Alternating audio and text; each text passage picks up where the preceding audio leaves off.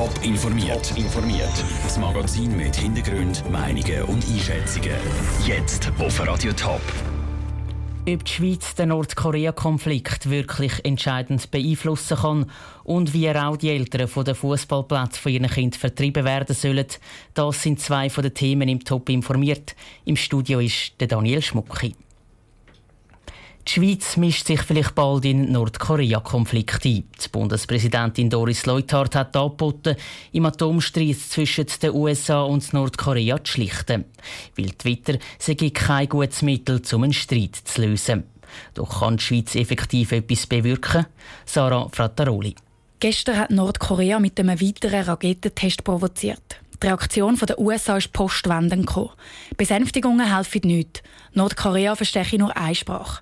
Das schreibt Donald Trump. Und er schreibt es auf Twitter. Das ist nicht der richtige Weg, finden viele. Auch die Bundespräsidentin Doris Leuthard. Sie hat jetzt angekündigt, dass die Schweiz sich als Vermittler im Atomkonflikt mit Nordkorea anbieten will.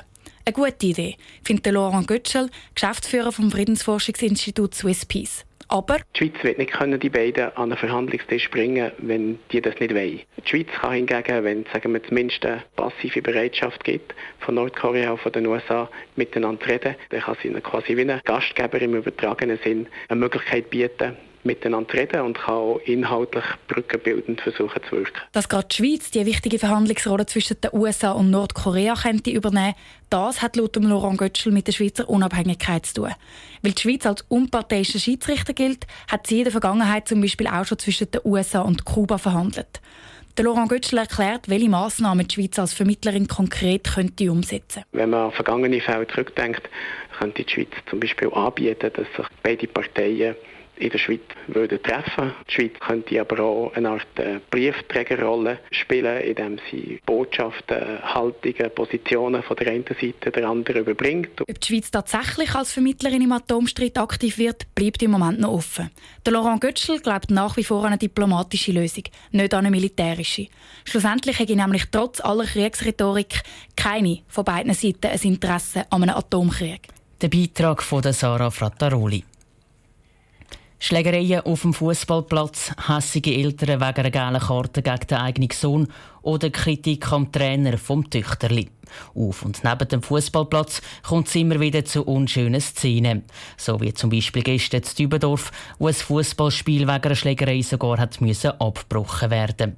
Der Schweizerische Fußballverband und Swiss Olympic sagen auch die Eltern jetzt den Kampf an. Franziska Boser.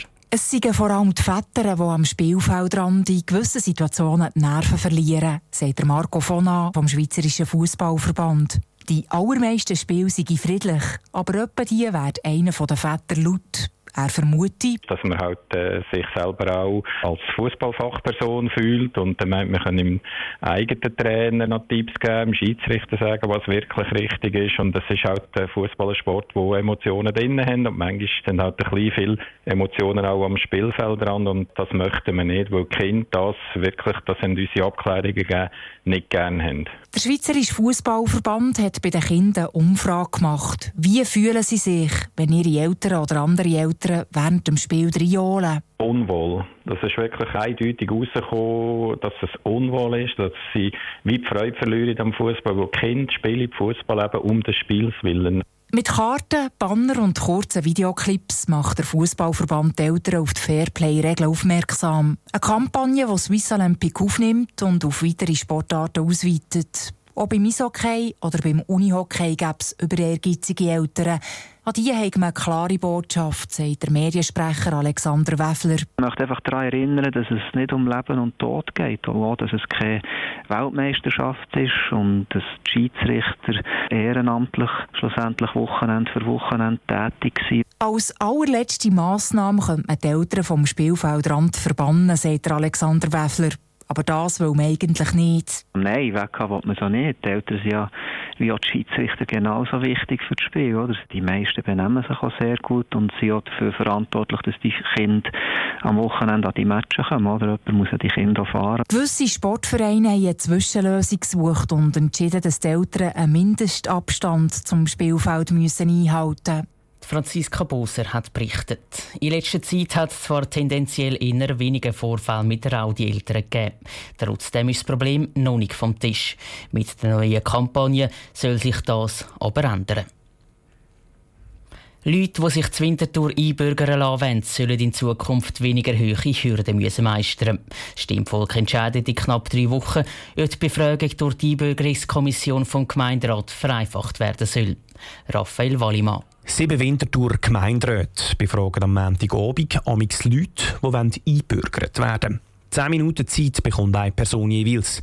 Das Ziel dieser Befragung ist, die Person so gut kennenzulernen, dass über ihre Einbürgerung entschieden werden kann. Eine veraltete Methode, findet SP-Gemeinderätin Regula Keller. Sie war selber lange in so einer Einbürgerungskommission. Ich weiss einfach, wie die Diskussionen laufen.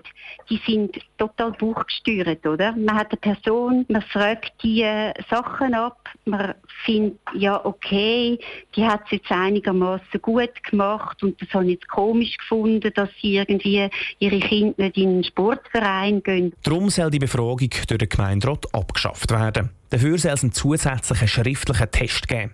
Der Test wäre für alle einheitlich und würde verhindern, dass persönliche Einstellungen den Einbürgerungsbeschluss beeinflussen würden.